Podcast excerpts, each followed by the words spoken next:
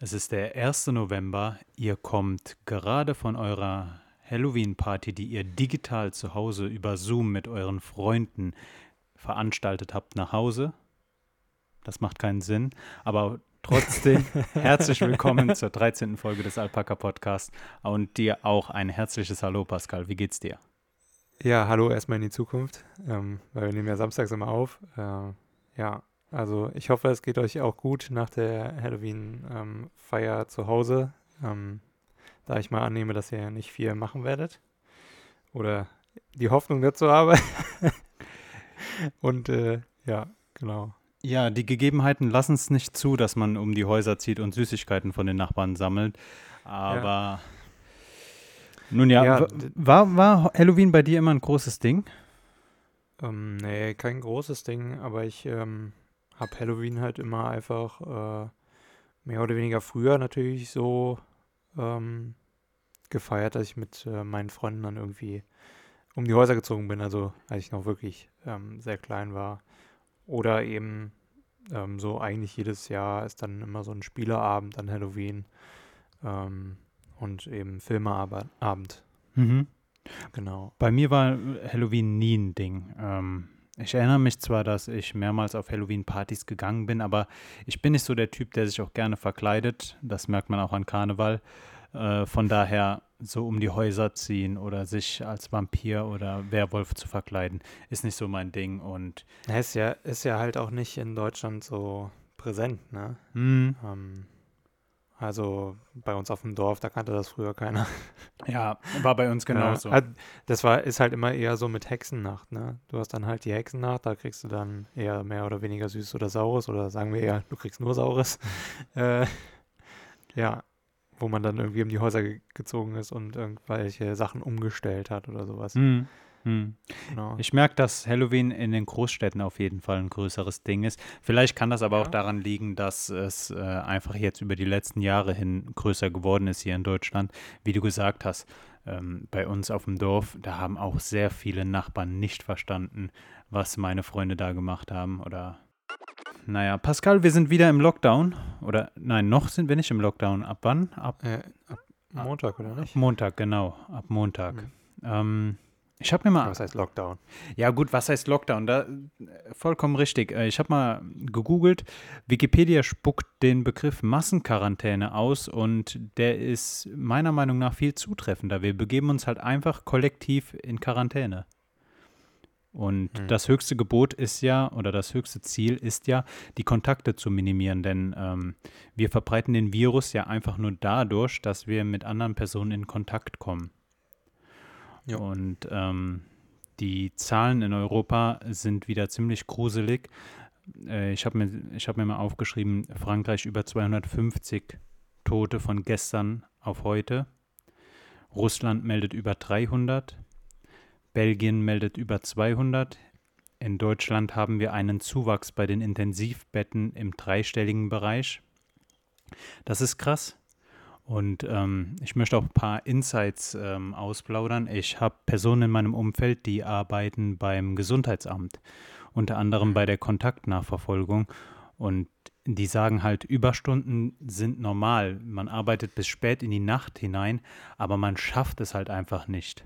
Man schafft es halt einfach nicht. Und ich kann mir halt auch vorstellen, dass man irgendwann so zeitlich versetzt ist, dass man an so vielen alten Fällen hängt, dass man sich dass man irgendwann drüber nachdenken sollte, nicht vielleicht die neuen, die frischen Fälle reinkommen zu lassen. So. Also es ist nicht mehr nachvollziehbar ähm, für 75 Prozent aller Fälle, wo die Personen sich angesteckt haben. Und von daher, äh, das, das macht auch ein bisschen die Maßnahmen des Lockdowns ähm, ver verständlich. Wir können, mhm. wir können nicht nachvollziehen, wo Menschen sich anstecken. Deswegen versucht man halt einfach, soweit es geht, Kontaktmöglichkeiten zu vermeiden. Und ähm, im europäischen Vergleich ist Deutschland immer noch bei einem sehr seichten Lockdown. Wenn man sich die Maßnahmen in Frankreich anschaut, die schon zum Anfang des Jahres sehr, sehr hart waren, genau die gleichen Maßnahmen wurden jetzt wieder eingeführt. Ähm, es gibt die Vorgabe, dass du dich nur fünf Kilometer um deine gemeldete Adresse bewegen darfst. Sowas Mm, haben. Das äh, hat Irland beispielsweise auch schon. Echt? Mm, Irland hat das auch. Das hatte ich in einem Podcast, in einem anderen gehört. Ähm, äh, Alman Arabica war das, glaube ich, mit Decaldent und Stay. Also sind zwei Pseudonyme aus dem Twitch-Business. Mhm. ähm, zwei ähm, sehr bekannte Streamer, die ähm, und der Karl, also Dekaldent, ähm, wohnt halt eben in Irland mittlerweile und ähm, ja, bei dem ist es halt auch so, der darf nur fünf Kilometer, ähm, also in einem fünf Kilometer Radius sich bewegen und da seine Einkäufe tätigen.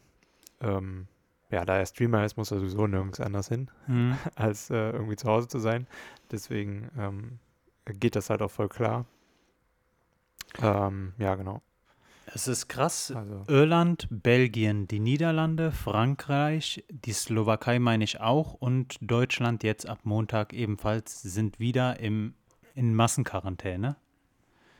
Ich finde das krass. Ich ähm, konnte äh, erstmal, es war für mich nicht vorstellbar, dass wir irgendwann mal wirklich das öffentliche Leben so runterfahren wie am Jahresanfang. Aber ich habe mir halt echt, nachdem wir alles wieder so zum Laufen gebracht haben, nicht vorstellen können, dass wir uns nochmal in einen Lockdown begeben müssen.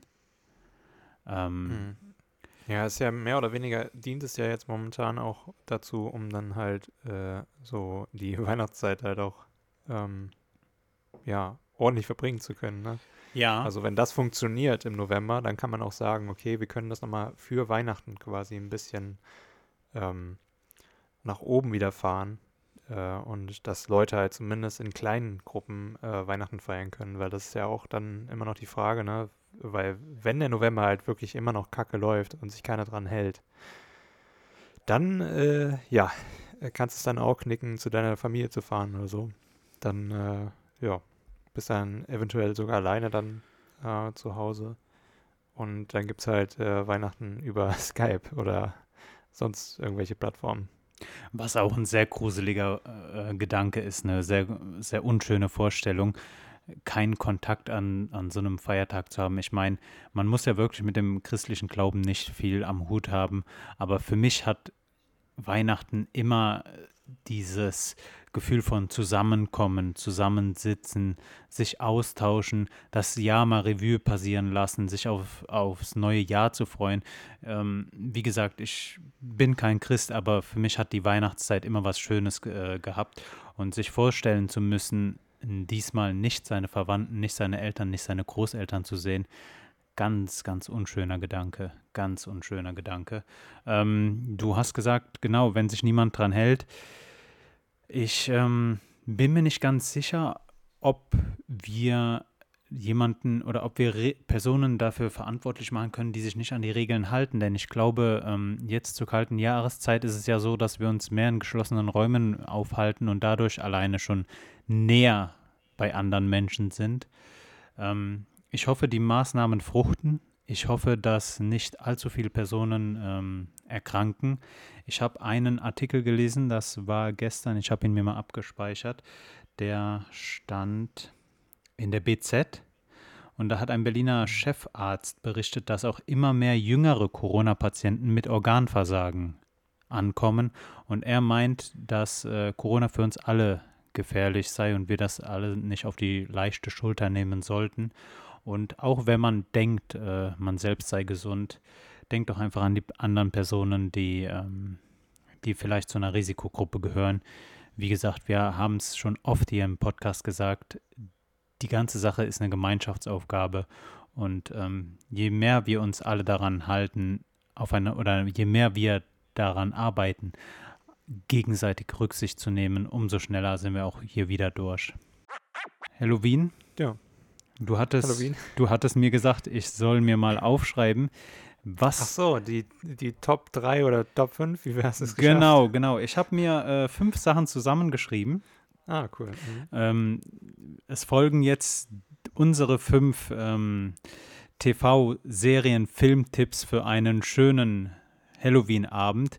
Leute, auch wenn ihr die Folge jetzt morgen erst hört und Halloween schon vorbei ist, ähm, niemand schreibt euch vor, Halloween am 31. Oktober äh, zu feiern, macht doch einfach Halloween mal an einem ganz anderen Tag und feiert doch mal Weihnachten auch nicht im Dezember, sondern vielleicht im Juli oder Juni.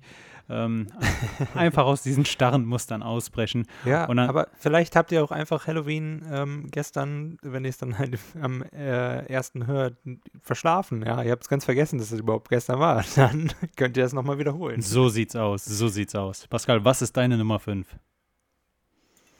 Meine Nummer 5 ist ähm, definitiv Sleepy Hollow. Ein äh, Film mit äh, Johnny Depp. Ähm, genau, es geht um den kopflosen Reiter. Sleepy Hollow ist eine kleine, ein kleines äh, Dörfchen ähm, ja, in, ähm, in den USA und äh, ja, da passieren dann äh, so ein paar Morde ähm, mit abgeschlagenen Köpfen und so weiter und so fort. Ähm, ist ganz witzig gemacht. Ich, wenn ihr es schon gesehen habt, äh, ja, also ich weiß nicht, hast du den gesehen? Gesehen nicht, aber jetzt äh, der Name hat mir auf jeden Fall was gesagt. Ich musste Mhm. allerdings äh, ein bisschen nachdenken, bis du dann äh, gesagt hast, dass es sich um den kopflosen Reiter handelt. Ja, Genau. ich erinnere mich. Pascal, Genau, ist mega witzig gemacht. Was ist deine 5? meine Nummer 5 ist The Ritual, eine Netflix-Eigenproduktion, die von einer Gruppe Amerikaner handelt, die in Schweden wandern gehen wollen Oh nein. und dabei im ähm, Wald stecken bleiben. Abgesehen davon, dass Ja. sie den Weg zurück nicht mehr finden, verschwimmt dann auch irgendwann die Grenze zwischen Realität und Traum. Ähm, Ist ein Film, der, der einige Personen, ähm, ne, ich muss es so sagen, ich habe den Film einigen Personen empfohlen und äh, die, die einhellige Meinung war, dass er doch recht gruselig ist. Also, ähm, Ja. wenn, ihr, Naja. wenn ihr den Halloween-Abend zu zweit verbringt, ich empfehle euch The Ritual. Okay, interessant. Den hätte ich so bei Top 5 der Trash-Movies eingepackt. Ernsthaft? Ja, definitiv. Nein, überhaupt nicht. so- was, ma was macht den denn Doch. für dich so trashig? Oh, keine Ahnung, der, der Grusel darin generell, der macht mich irgendwie einfach nur, keine Ahnung. Aber er ist jetzt nicht so Comedy-Trash, sag ich mal, ja, sowas wie äh, Dead Snow oder sowas. Aber keine Ahnung, ich habe den, habe das halt angeguckt und dachte mir nur so, ach nee, nicht das jetzt und nicht das jetzt und jetzt nicht das.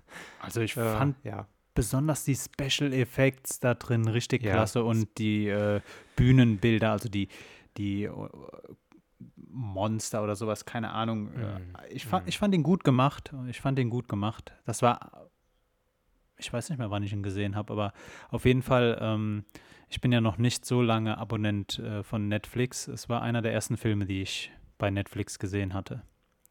Hm. Ja, ähm, meine vier ähm, wäre von Tim Burton Sweeney Todd.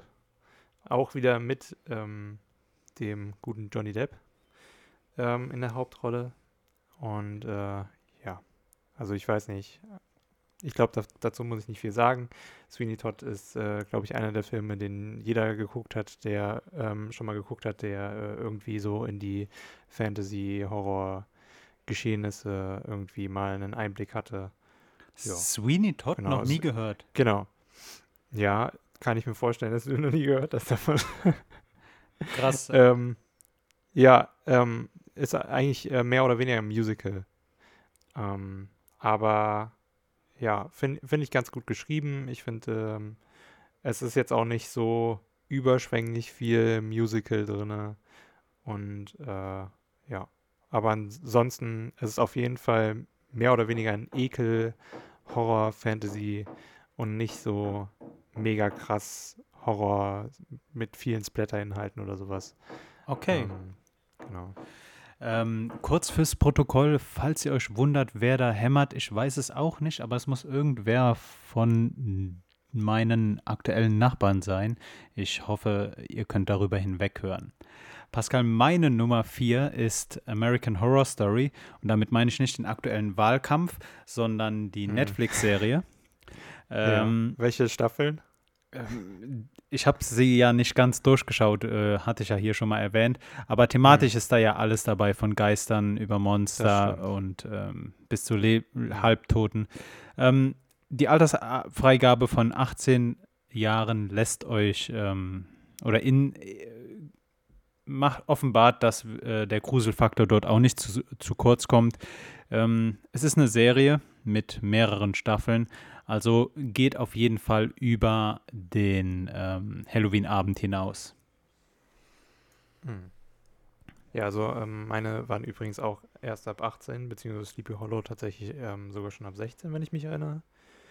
Ähm, einen weiteren Film, den man auch schon mit äh, 16 Jahren sich anschauen äh, kann, oder mit Eltern auch darunter, ist äh, The Sixth Sense. Ähm, mhm. Ich denke, das könnte dir vielleicht ein Begriff sein. Das Der Titel sagt mir was. Ähm, mit dem Jungen, der äh, tote Menschen sehen kann? Ja, ja, ja, ja. Ich sehe tote Menschen mhm. oder sowas sagt er doch, ne? Genau. I see the people. oder äh, immer wenn es kalt wird, sehe ich tote Menschen oder so. Irgendwas sagt er doch, ne? Ja, diese ja. bekannte Szene. Ja, genau. Ja, sagt mir was, ja. Mhm. Ich möchte auch nicht zu viel spoilern jetzt. Äh, ist mit Bruce Willis auch in, in der Hauptrolle, ähm, neben dem Jungen natürlich. Und äh, ja, ist ganz interessant. Äh, der ist aber auch schon ein paar Jahre alt, ne? Der ist auch schon ein paar Jahre alt, ja. Ich hole die Klassiker raus. Oh, sehr gut, sehr gut. ähm, auch auf jeden Fall einer der bekannteren ist meine Nummer drei und zwar The Outbreak. Passt zur aktuellen äh, Situation, in der wir uns befinden. Der Film äh, ist aus dem Jahr 1995. Es geht darum, dass sich ein Virus auf der Welt verbreitet und ähm, für den Virus als Vorbild wurde das Ebola-Virus genommen.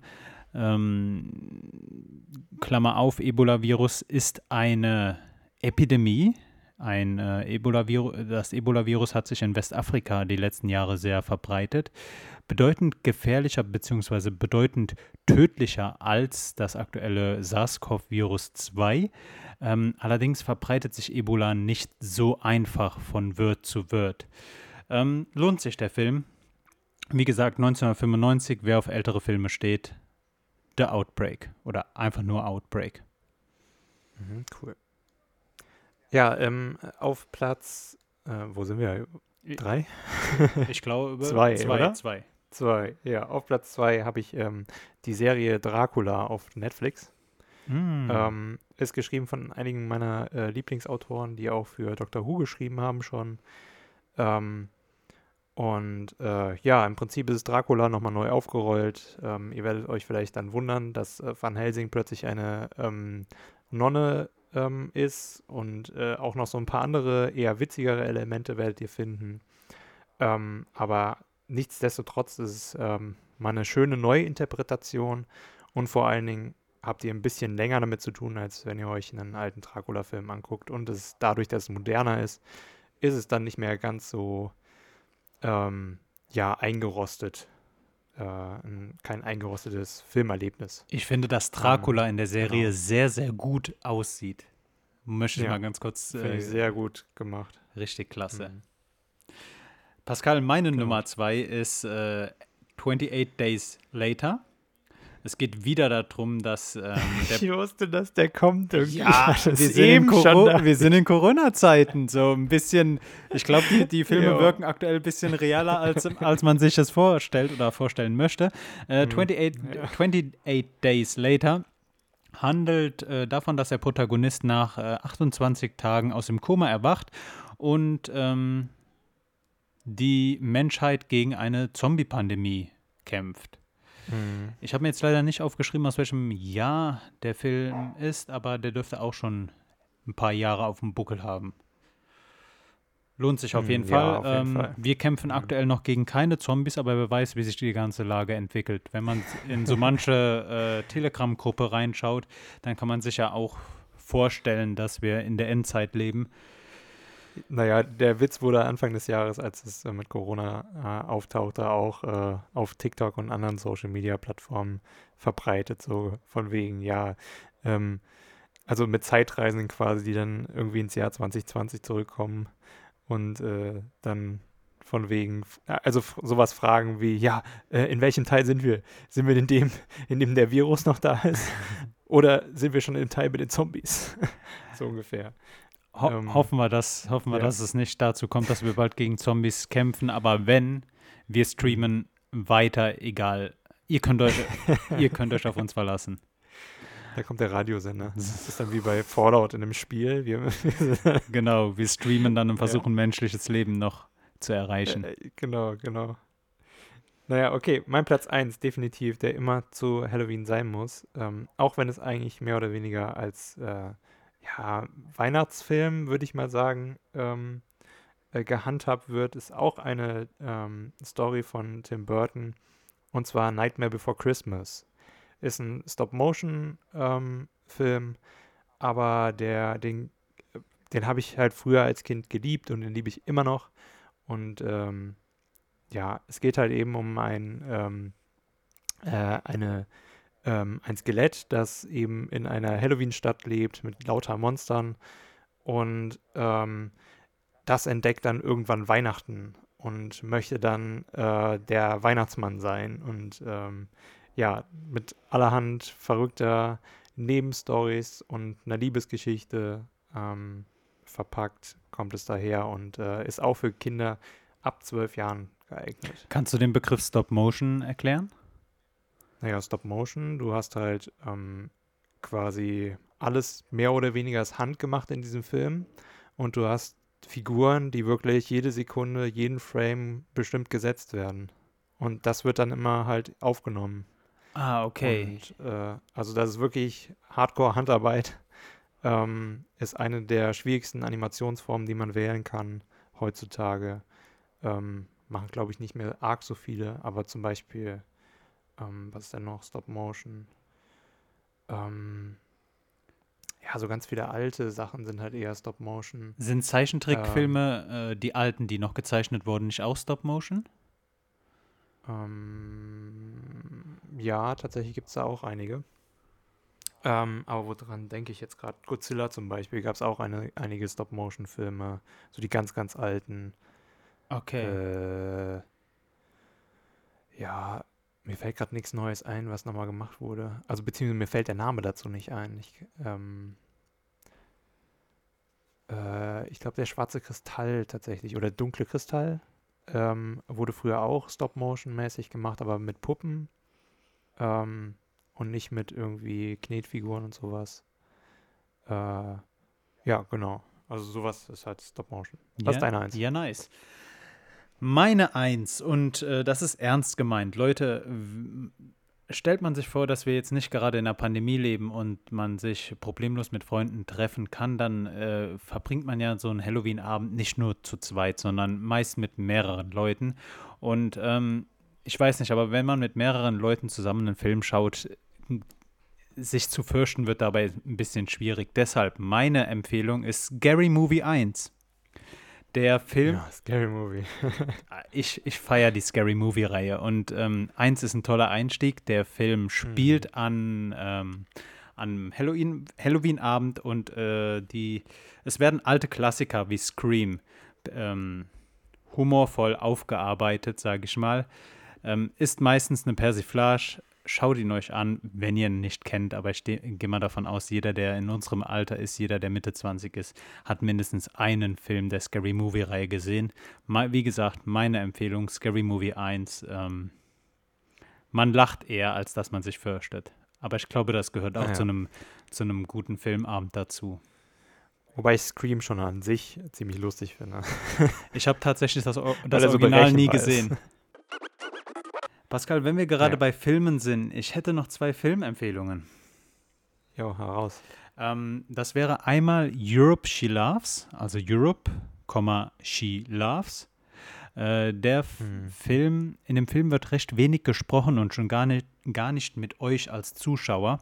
Ähm, der Film zeigt ähm, der Film braucht aber auch nicht viele Dialoge, denn der Film zeigt Momente, die mehr sagen könnten, als, als äh, Dialoge überhaupt äh, imstande sind. Die Doku äh, zeigt Einblicke von vier Liebesbeziehungen aus Paaren äh, aus unterschiedlichen europäischen Staaten. Die Szenerien sind meist ähm, äußerst privat, schlecht ausgeleuchtet und ähm, es ist wirklich ein, Dok ein, Dokumentarfilm, auf den man sich einlassen kann. Ähm, ob es jetzt dabei ist, wie Personen Kraut, rauchen, Grau, Kraut rauchend auf der Terrasse stehen, äh, nach der Nachtschicht nach Hause kommen, ähm, das Kind stillen oder nackt mit dem Partner im Bett liegen. Europe She Loves zeigt halt ähm, Situationen, wie sie in Europa ganz oft vorkommen, aber halt nochmal mit einem ganz anderen Blickwinkel und ähm, lehrt uns einfach, wie groß Europa doch ist und wie divers Europa sein kann. Ähm, kleiner Tipp, solltet ihr euch Europe She Loves anschauen, achtet immer auf die Nachrichten, die meistens im Hintergrund laufen. Ähm, da werden dann richtige Nachrichtenschnipsel eingespielt und helfen euch die ganzen Parts dann nochmal zeitlich einzuordnen. Tolle, tolle Doku. Ähm, ich habe dann noch einen weiteren Film, von dem möchte ich erzählen. Ich weiß nicht, ob ich ihn ähm, empfehlen kann, denn der Film ist, ähm, er hat mich sehr zum Denken angeregt. Allerdings spielt er zur Hälfte auf Türkisch, zur Hälfte auf Deutsch und ähm, man muss halt beide Sprachen beherrschen oder man muss halt beide, beide, mm, man muss vieles verstehen können, damit man der Handlung folgen kann. Es sind zwar Untertitel äh, vorhanden, aber ähm, ich weiß es nicht. Bei Untertiteln es ist was anderes, als die Sprachen zu verstehen. Äh, es, ähm, was, was den Film so besonders macht, ist, dass ich das Gefühl habe, dass das fünf unterschiedliche Geschichten sind, die ineinander verlaufen und erst ganz zum Schluss ein gemeinsames Bild ergeben. Ganz, ganz klasser Film, ganz klasser Film, ganz klasse Film. Klasser Film. Klasse Film, sorry. ähm, der heißt Auf der anderen Seite. Fängt an in, Ham in, ähm, in Deutschland und endet dann in Istanbul. Hast du mitbekommen? Der BER ist endlich da. ah, du meinst den, den Berliner Flughafen. Ja, richtig.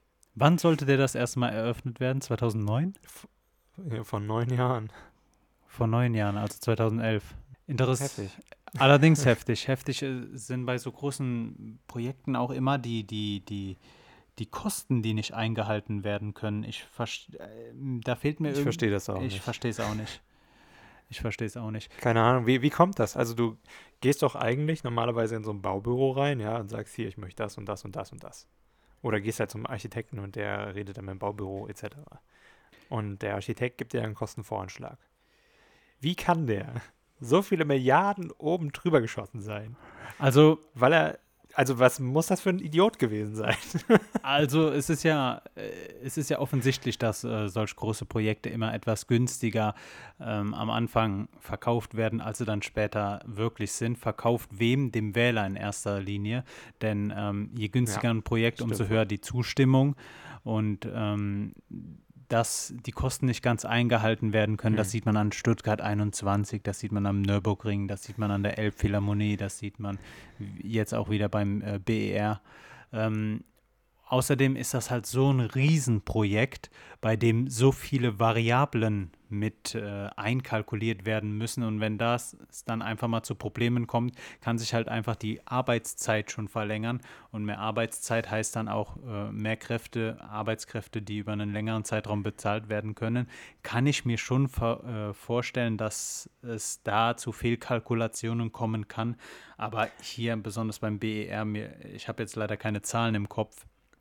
Das sind halt. Ähm, das sind halt einfach so große Summen und ähm, mir auch nicht, mir sehr schleierhaft, wie, wie man sich so verrechnen kann. Hm. Ja, ich meine, du hast es ja auch, wenn du selbst ein Haus baust, da ist es ja auch so, dass du oftmals dann nochmal ein bisschen mehr bezahlen musst, weil dann irgendwie was schiefgelaufen ist und nochmal no irgendwie was neu gemacht werden musste. Neue oder andere Teile, die ein bisschen teurer ähm, sind, halt gekauft werden müssen für Heizung oder sonst irgendwie was. Das kann ja immer mal passieren so, aber dass du dann komplette Brandschutzverordnung und sowas missachtest, das finde ich halt so ein bisschen komisch. Ähm, Gerade bei so einem, ähm, ja, so einem mega äh, Komplex, der da gebaut wird und wo so viele Augen drauf schauen, wie kann das da irgendwie so durchrutschen? Da, also, keine Ahnung. Ja. Das ist halt ein bisschen komisch. Ähm, Pascal, ein anderes Thema, ähm, das mir diese Woche erzählt wurde, und zwar, ähm, stell dir vor, du bist in einem Hotel und ähm, checkst aus. Mhm. Dein Zimmer wird ja dann äh, wieder hergerichtet. Was glaubst du, wie lange durchschnittlich, durchschnittlich brauchen die Personen, die dafür zuständig sind? Also bei mir oder bei anderen Personen? ähm, bei einem Zimmer, das jetzt nicht vollkommen verwüstet ist. Okay, ähm, ich würde mal schätzen, nach, boah, wenn sie schnell sind, halt irgendwie, äh, ja, scheiße, die müssen ja auch noch, je nachdem, wenn Bad noch dabei ist, auch nochmal das Bad putzen. Okay, ne? okay, wie viele Personen glaubst du denn sind äh, beteiligt? Wie viele Personen machen ein Zimmer sauber?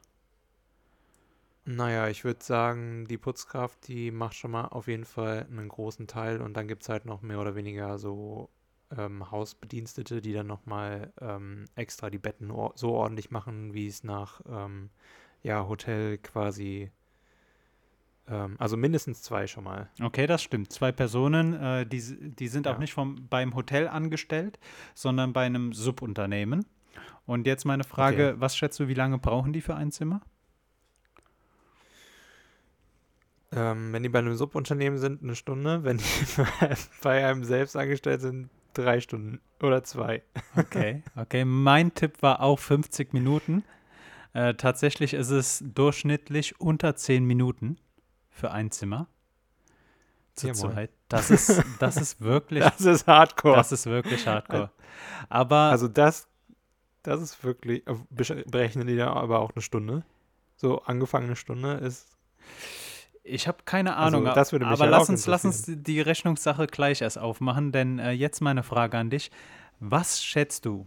Also mir wurde, mir wurde gesagt, dass ein Hotel das Subunternehmen pro Zimmer bezahlt. Und jetzt meine Frage. Was schätzt du, wie viel Euro bezahlt das Hotel für das Subunternehmen, damit das Zimmer wieder hergerichtet ist? 300. 300? Mhm. Also 300 Euro pro Zimmer. Ja, Meinst also für 10 Minuten. Ja, gut, aber du musst, musst ja mal überlegen, wie, wie viel äh, bezahlst du in so einem durchschnittlichen Hotel, wenn du irgendwo in einer fremden Stadt übernachtest. Ja, okay, das kommt dann auch wieder drauf an, wie viel ähm, Sterne hat das oder sowas. Ne? Da bezahlst du dann für eine Nacht 100 Euro, 120. Mhm. Das sind schon irgendwie, also das war das letzte Mal, äh, haben wir bezahlt in Hamburg oder so. Aber ich nehme an, so 100 Euro würde ich mal schätzen, in so einem ganz normalen, stinknormalen Hotel jetzt, was nicht äh, irgendwie so Etepetete oder mehr in den Luxus gerichtet äh, orientiert irgendwie. Ja, ich, Ist- ich würde sagen, so 100 Euro ist so ein normaler Preis, den ein Hotel verlangt. Ja. Äh, aber jetzt, das heißt ja, äh, die 300 Euro können schon mal nicht stimmen. Deshalb äh, dir nochmal die Möglichkeit, deine Aussage zu korrigieren.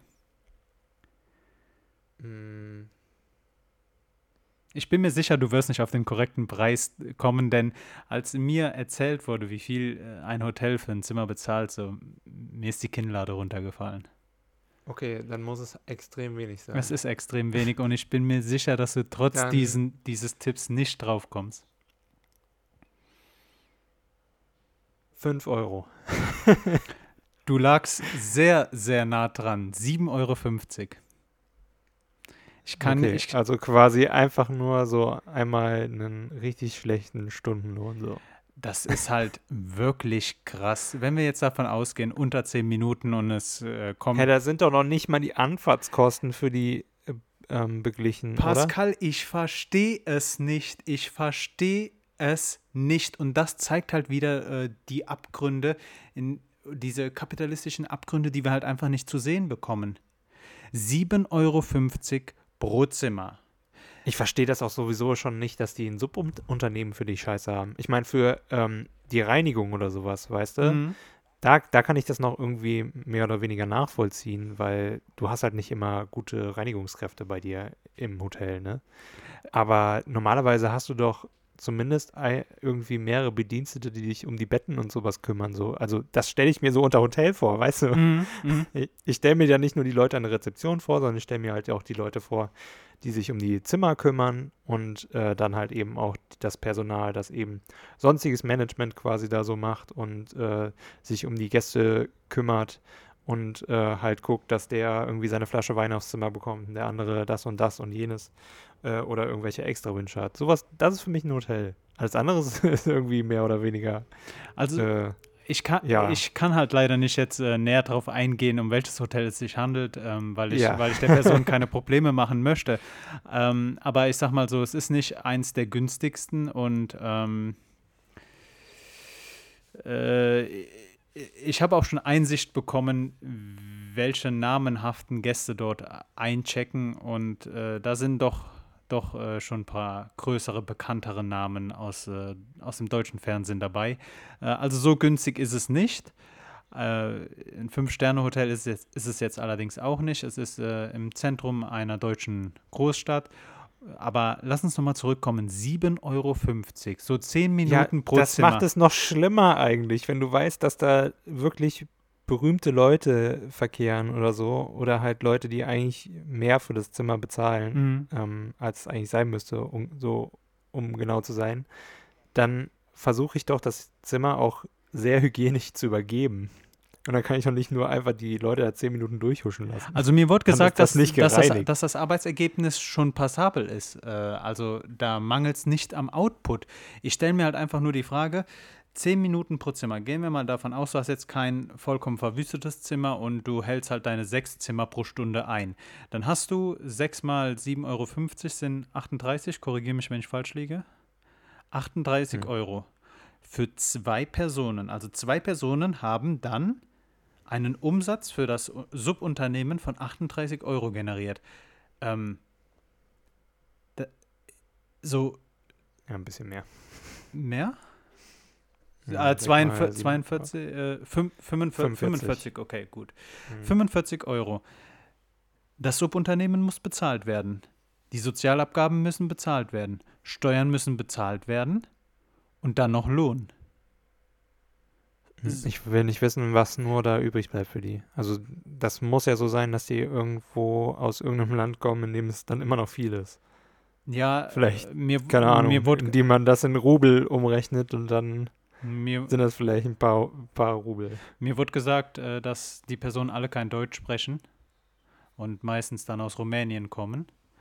Ähm, aber die Mhm. äh, Arbeit auf jeden Fall können. Also das sind keine ungeübten Arbeitskräfte. So, und ein Zimmer herzurichten, so dass du dich dann wieder wohlfühlst drin, muss ja auch gekonnt sein. So, du musst ja halt Finde wirklich. ich ehrlich eine, Bitte? finde ich irgendwie eine Frechheit. Äh, äh, finde ich eine Frechheit. Wirklich. Wenn, wenn du so wenig bezahlst. Ähm, keine Ahnung. Finde ich irgendwie komisch. Es ist wirklich, es Nicht, ist wirklich nicht ge gerechtfertigt. krass. Wirklich krass. Und die Arbeit ist anstrengend. Hm. Ähm, Ja.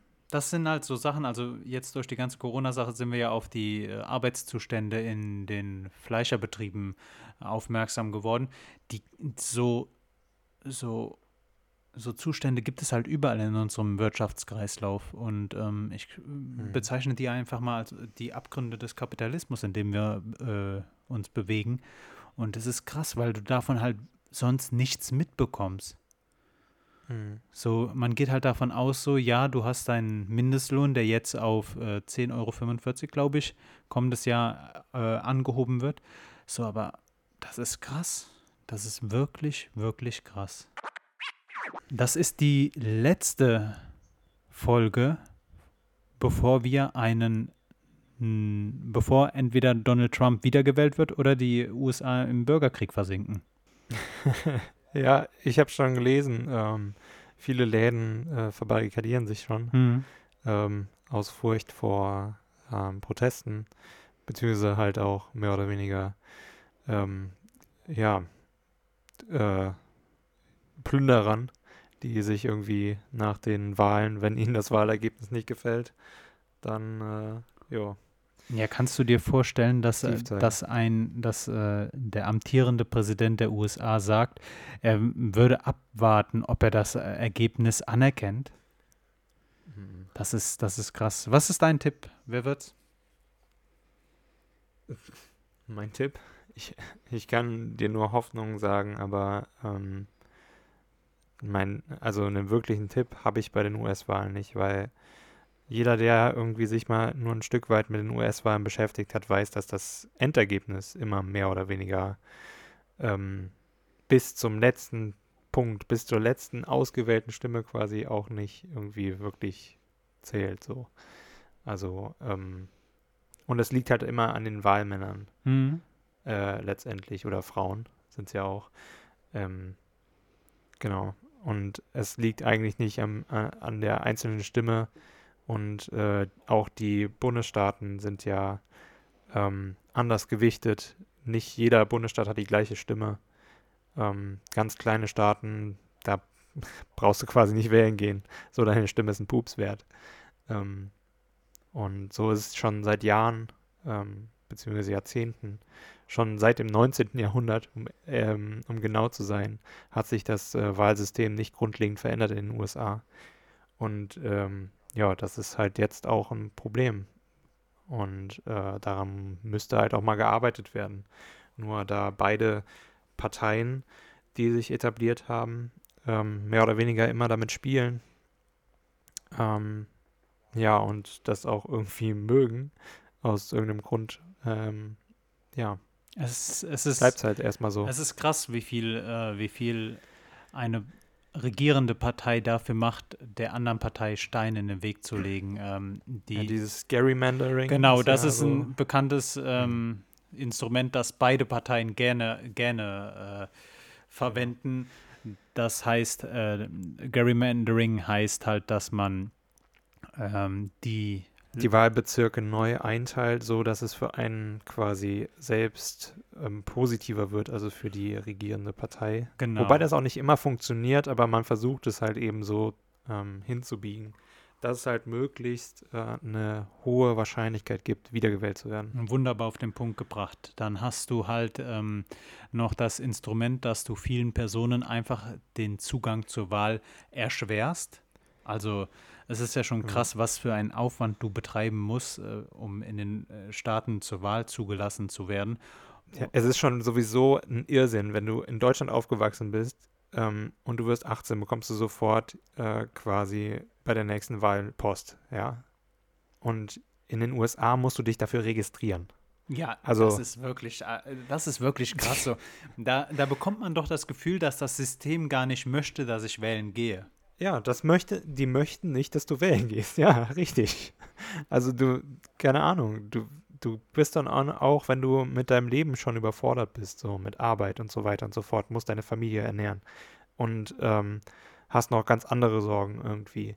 Dann äh, ist halt jeder bürokratische Aufwand, den du mehr hast, einfach nur eine Hürde, ähm, die du, ähm, für die du halt einfach keine Zeit hast.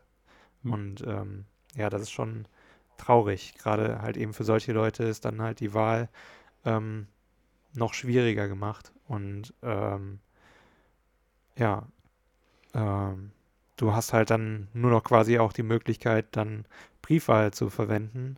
Und wenn du dann von, vom amtierenden Präsidenten hörst, ja, die Briefwahl ist kacke, so, Mhm, mhm. äh, geht man nicht mit, äh, mit äh, der Post so, ähm, dann fällst du ganz vom Glauben ab. So. Und dieses Registrierungsverfahren für die Wahl ist halt wirklich nicht zu unterschätzen, was man da manchmal alles vorlegen muss. Also manchmal heißt, jeder Bundesstaat hat sein eigenes Wahlsystem, was, Mhm. nun ja, gut, so Souveränität und die USA sind halt ein Konglomerat aus mehreren eigentlich eigenständigen Staaten, so von daher, okay, verstehe ich. Aber wenn du dann da halt deine Geburtsurkunde vorlegen musst, wenn dann wirklich alles andere stimmen muss, das ist, das ist wirklich krass. Ähm, man stellt sich mal vor, du, das war ein Beispiel, das äh, in der Lage der Nation, einem empfehlenswerten Podcast genannt wurde. Man überlege einfach mal, du hast kei- deine Geburtsurkunde nicht, weil du deine Dokumente nicht ähm, ordentlich zu Hause hast. Mhm. Ja. Was ich auch noch krass finde, ist, dass äh, in manchen Staaten es so ist, dass wenn du mal verurteilt im Gefängnis gesessen hast, du dein Recht auf ähm, Mitbestimmung bei der Wahl verloren hast. Mhm. Und das finde ich krass so. Ein Ist Mensch, mir auch gerade eben im Kopf gewesen. ein Mensch, ist ein Mensch kann Fehler machen, aber trotzdem sollte er dann noch die Möglichkeit äh, haben, mitzubestimmen, wie das ganze System läuft. Das ist Mhm. Ja. ähm, ist natürlich äh, auch eine, eine, eine besondere Art von uns jetzt äh, als Europäer einem anderen demokratischen Staat vorzuschreiben, wie die Personen wählen sollten. Ähm, Mhm. schauen wir mal, warten wir mal ab. Ich habe mit Philipp gewettet, dass es Joe Biden wird. Also Philipp war nicht meiner Meinung, aber Ich gehe davon, ich, ich gehe davon aus, dass es dass am äh, 3. November ist die Wahl. Dass, äh, oder ja, am 3. November ist die Wahl. Wann das Ergebnis kommt, kann dieses äh, mal ein bisschen länger dauern, weil die Stimmauszählung der äh, Briefwahlen auch in den einzelnen, in manchen Staaten schon begonnen hat. In anderen werden sie erst am. Wahltag mhm. ausgezählt. Ich gehe davon aus, dass es Joe Biden wird. Aber es bleibt spannend und ähm, es geht ja auch nicht nur darum, wer ähm, Präsident wird, sondern auch wer den Senat übernimmt. Und ja, ob, es, ob es wieder zu solch einer Situation kommt wie bei Obamas Wiederwahl, wo er zwar Präsident wurde, aber keine Mehrheit im Senat hatte und somit dann halt die äh, gegnerische Partei oder die, die Partei, ja, gegnerische muss man da ja sagen, weil Opposition passt in dem Zusammenhang nicht, äh, dem Präsidenten mhm. dann da sehr große Steine in den Weg legen kann. Ja, das ist halt immer auch die Gefahr in den USA, dadurch, dass es nur mehr oder weniger zwei Parteien gibt, die immer gegeneinander arbeiten ähm, und es beziehungsweise nur sehr, sehr, sehr selten mhm. mal einer Meinung sind. Ähm, ja, es ist halt schwierig, dann als demokratischer Präsident dann in einem ähm, republikanischen Senat irgendwie auch nur eine Mehrheit zu finden. Ähm, ja, ich bin auch gespannt und äh, hoffe auf jeden Fall, dass es ähm, Biden wird, auch wenn er nicht wirklich der beste äh, ähm, Kandidat irgendwie ist, ähm, meiner Meinung nach von den Demokraten. Aber naja, sie haben ihn halt nun mal äh, innerhalb der Partei ähm, ja mehr oder weniger gewählt. Ähm, oder sich dazu entschlossen, um halt ihn quasi an die Front zu setzen und dann soll es halt eben so sein. Und äh, ja, ich hoffe, dass auf jeden Fall diesmal die Demokraten wieder dran sind und auch wieder ähm, da ja Biden mehr oder weniger auch äh, möchte, ähm, dass die ähm, ja mehr oder weniger Obama ähm, äh, Regierung quasi oder die Sachen, die Obama noch nicht komplett durchgebracht hatte, ähm, wie Obamacare und sowas, wieder zurückholen, beziehungsweise ähm, neu aufbauen und auch andere Sachen noch ein bisschen erneuern, ähm, die, wie ich denke, in den USA auf jeden Fall vielen Leuten ein bisschen so unter der äh, halt quasi ein bisschen helfen können. Äh, ja, bei Trump weiß man nie, was passiert. Das wäre wirklich so wieder Würfelgerolle. Sehr gut auf den Punkt gebracht. Bei Trump weiß man wirklich nie, was als nächstes passiert oder was er als nächstes ja. twittert. Ähm, Joe Biden ist jetzt auch nicht mein Wunschkandidat oder mein, mein äh, die Person, für die ich auf der Straße nach Stimmen werben würde. Ähm, es ist glaube ich, das kleinere Übel von beiden. Kleinere Übel dahingehend, ich betrachte halt immer, was kann ein US-Präsident für uns als Deutschland, als deutsche Nation äh, mit, mit sich bringen. Und Trump, Trump, hat uns die letzten Jahre halt wirklich wenig Gutes mitgebracht. Ich ähm, muss dazu auch sagen, so Obama hat, genießt ja sehr hohe Sympathien hier in Deutschland. Ähm, der hat auch einige Sachen gemacht, die ich äußerst kritisch sehe, ähm, ohne jetzt ins Detail zu gehen. Aber ich hoffe trotzdem, dass es Joe Biden wird, einfach ähm, weil ich es so krass finde, dass wie Trump äh, die demokratischen Prozesse in den USA vorführt und ähm, hat, er hat halt einfach äh, die ganze Verrohung des Diskurses, des politischen Diskurses hat nicht erst mit Trump begonnen, die gab es schon zu Zeiten von Obama, aber Trump hat sie halt genutzt, er macht sie zum Instrument und ich hoffe sehr, dass äh, wir nach der Wahl und mit Joe Biden vielleicht, dass da ein bisschen wieder Ruhe einkehrt. Und ich hoffe auch sehr, dass im deutschen Diskurs, im deutschen politischen Diskurs wir nicht so Verhältnisse bekommen wie in den Staaten. Ich glaube, dass in den Sta die Staaten nochmal ein eigenes Problem haben mit ihrem Präsida präsidialen äh, System, das halt einfach dazu führt, dass du irgendwann zwei Blöcke hast, die sich ähm, gegen die sich bekämpfen. Und ähm, ich hoffe, dass wir solche Zustände in Deutschland nicht bekommen. Allerdings, äh, wenn du dir die Regierungserklärung diese, diesen Donnerstag angehört hast, wie dort dazwischen gerufen wird. So Zwischenrufe gehören zu einer parlamentarischen ähm, Debatte dazu, aber man muss halt immer noch ein bisschen das Maß wahren, ein bisschen ins Verhältnis bringen.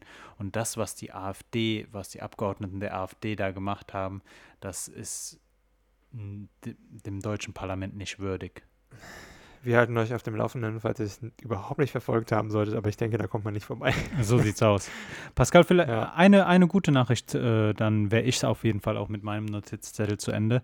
Und zwar, mhm. ähm, wir hatten vor einigen Sendungen mal darüber gesprochen, dass wir es uncool finden, wie die Studenten in der aktuellen Zeit äh, im Stich gelassen werden. Und ähm, mhm. das NRW-Wissenschaftsministerium gibt jetzt, äh, viel, äh, naja, viele weiß ich nicht, aber auf jeden Fall Geldmittel aus Hilfsfonds ähm, an Studenten weiter, die ihren Job ähm, verloren haben, die aus ihrer Wohnung ausziehen mussten oder ihr mhm. Studium nicht mehr problemlos weiterführen können. Ähm, das Geld kommt einerseits aus staatlichen Mitteln, andererseits aus Spenden und ähm, das ist eine, eine gute Sache, weil Studenten in der aktuellen, also es gibt viele Personen, die in der aktuellen Situation sehr, sehr leiden, äh, unter anderem auch Studenten und ähm, finde ich gut, dass dort jetzt Mittel fließen und dass das keine Kredite sind, die man dann einfach irgendwie mit in die Zukunft verschleppt. Ja, ja dazu gab es ja auch schon ähm, in den letzten Monaten, ich glaube bis Juli oder so, oder sogar bis September, gab es ja auch schon vom Bund generell kleinere Hilfen. Aber das hat dir halt nicht viel gebracht, wenn du noch ein bisschen was an Geld auf dem Konto hattest. Da musst du tatsächlich deine ähm, ja, Bankauszüge zeigen, dass du da nicht ähm, mehr als wie viel waren es, 500 Euro oder so auf dem Konto hattest. Ähm, das hat mein Bruder tatsächlich gemacht mhm. und hat ein bisschen was bekommen, ähm, weil er geht halt nicht arbeiten und so und äh, hat auch eben über die Ferien nichts gefunden, wo er hätte arbeiten können. Und ähm, da hat er tatsächlich auch ein bisschen was bekommen, halt quasi so einen kleinen Zuschuss, um das äh, Semesterticket zu bezahlen. Ja, so die ganzen Hilfsmaßnahmen oder die ganzen Bedingungen, die an die Hilfsmaßnahmen für Studenten geknüpft waren, waren so an der Realität vorbei, bei allem Respekt. Mhm. Ich habe so viele Freunde, die zur Untermiete wohnen. Und wie will, ja. wie will, also ja, gut, du hast die Möglichkeit, irgendwie drei Monate im ersten Lockdown deine Miete nicht zu zahlen. Das war ja auch schon mal ein sehr großer bürokratischer ähm, Akt. Aber wie willst du dann deinem Mitbewohner sagen, dass du jetzt erstmal drei Monate die Miete nicht zahlen kannst? So, ja. einer Wohnungsgesellschaft das zu sagen, ist ja irgendwie noch möglich, aber deinem Mitbewohner zu sagen, so, naja, ähm, und dann halt die Sache mit viele meiner Freunde, viele meiner äh, Personen aus dem Umfeld, die Studenten sind, arbeiten halt in der Gastronomie. Und das ist halt gerade so ja. der Punkt, so wo du am schnellsten deinen Job verlierst. Und viele Personen ja, und ja. viele von denen waren halt einfach angewiesen auf diesen Job, um ihr Studium so durchzuführen. Hm. Ja, und auch für Selbstständige, da hatten sie ja jetzt auch überlegt, etwas zu machen. Und zwar sollten ähm, quasi die Selbstständigen dann ihren, ähm, um den November zu überbrücken, quasi ihren letzten Verdienst aus dem letzten Jahr November ähm, quasi zeigen und ähm, würden dann quasi das Geld überwiesen bekommen vom Bund ohne große bürokratische Hürden. Ähm, da hatten sie irgendwie stand halt die Idee, ähm, das hatte Volker Bouffier gesagt bei uns in Hessen, irgendwie 10 Milliarden ähm, Euro quasi würden dafür bereitstehen. Ähm, wie sie es jetzt tatsächlich machen, ähm, ist noch nicht ganz verhandelt. Aber ähm, da musst du ja auch mal überlegen, ein Selbstständiger verdient nicht immer jeden Monat etwas. Bedeutet, wenn du nichts verdient hast im November und es wird tatsächlich so verabschiedet, dann hast du ein großes Problem. Und genau das gab es halt auch eben auf den äh, ganzen sozialen Medien. Ähm, und deswegen gab es halt eben auch so einen Aufruhr da. Äh, ich glaube, Helge Schneider, ich weiß nicht, ob ihr ihn alle kennt, aber ich denke schon, ist ja so eine mehr oder weniger so ein Urgestein am Comedy-Himmel in Deutschland, ähm, hatte dazu einen ähm, Tweet verfasst, beziehungsweise auf Instagram habe ich es heute Morgen gesehen, ähm, in dem er das auch eben anspricht. Und ähm, ja, es wird dann eben gefordert, dass man doch eher dann den ähm, Jahresmonatsdurchschnitt nimmt. Ähm, aber das ist natürlich auch schon wieder so eine schwierige Sache, weil es gibt dann eben nun mal auch Leute, die haben exorbitant viel, denke ich, verdient als Künstler, gerade die größeren. Ähm, aber ich denke, auch die sind nicht darauf angewiesen, dann irgendwie was sich äh, da noch vom Staat zu holen. Also ganz schwieriges Thema wieder. Ich hatte, ich hatte mir angeschaut, äh, ich habe unsere Massenquarantäne verglichen mit denen in anderen Ländern, aber ich habe auch äh, mal mhm. versucht, ein bisschen zu schauen, wie sieht der aktuelle Lockdown aus und wie sah er am Anfang des Jahres aus. Und ähm, am Anfang des Jahres hieß es ja erst, wir fahren das äh, öffentliche Leben runter und dann wurden die ganzen Hilfen erst diskutiert und verabschiedet. Jetzt war es ja so, man hat gesagt, es kommt ein neuer Lockdown und Unternehmen oder ähm, Künstler vor allen Dingen bekommen dann 75 Prozent ihrer ausgefallenen Umsätze und bemessen an dem, was sie im November 2019 äh, ja, genau. äh, verdient haben. Ja, vollkommen richtig. Was ist, wenn du 2019 im November nichts verdient hast? Von daher macht äh, der Durchschnitt auf jeden Fall Sinn. Und ähm, ja, dieser, der aktuelle Lockdown ist besonders für Künstler, Kulturschaffende äh, äußerst schwierig. Ähm, für Gastronomen natürlich auch, wenn du jetzt nicht gerade irgendwie durchs Lieferbusiness dein, dein Restaurant am Laufen halten kannst. Ähm, mhm. Krass, krass. Ähm, einerseits bin ich äußerst froh, dass wir als Staat so viele Hilfen äh, bereitstellen können Andererseits äh, kann ich mir halt trotzdem vorstellen, dass jetzt der zweite Lockdown nochmal sehr, sehr vielen Unternehmern, sehr vielen Künstlern, sehr vielen Clubs, sehr vielen führt die Liste einfach weiter, den Todesstoß gibt. ja, ähm, ja mal schauen. Ich, ich bin gespannt. Profisport darf mhm. weiter äh, stattfinden. Kann ich. Aber ohne Publikum. Ne? Ohne Publikum. Ohne Publikum. Mhm. Und äh, nach 14 Tagen sollen ja, äh, soll es eine Evaluation geben. Dann wird, wird geschaut, was die Maßnahmen gebracht haben und gegebenenfalls wird dann nochmal ähm, irgendwas neu justiert. Man darf gespannt mhm. sein. Wir halten euch auf jeden Fall am Laufenden. Auf dem Laufenden? Auf dem Laufenden. Ähm, so sieht's aus, Pascal. Ja, also von meiner Seite aus war es das auch und ich hoffe, euch hat die Folge gefallen. Wenn sie das hat, dann äh, sagt, uns das, sagst, äh, sagt uns das gerne. Egal wie, ähm, schreibt uns eine Mail, äh, ähm, schreibt uns über Instagram oder sonst irgendeiner Plattform eurer Wahl. Äh, ja, bewertet die Folge überall, wo es geht, beispielsweise auf Apple Podcasts. Und ja, bis zum nächsten Mal. So sieht's aus. Und wenn euch die Folge nicht gefallen hat, könnt ihr uns das ebenfalls sagen. Wir sind froh um jede Kritik, die wir bekommen. Ähm, Postfach at alpakapodcast.de, alpaka-podcast.de. Ansonsten, wie Pascal gesagt hat, folgt uns auf Instagram. Pascal gibt sich da sehr, sehr viel Mühe, äh, den, den Feed gut aussehen zu lassen. Und ansonsten bleibt gesund. Stay tuned und ich wünsche euch und ich wünsche dir, Pascal, einen wunderschönen Abend. Danke ebenso. Bis bald. Bis dann. Tschö. Ciao.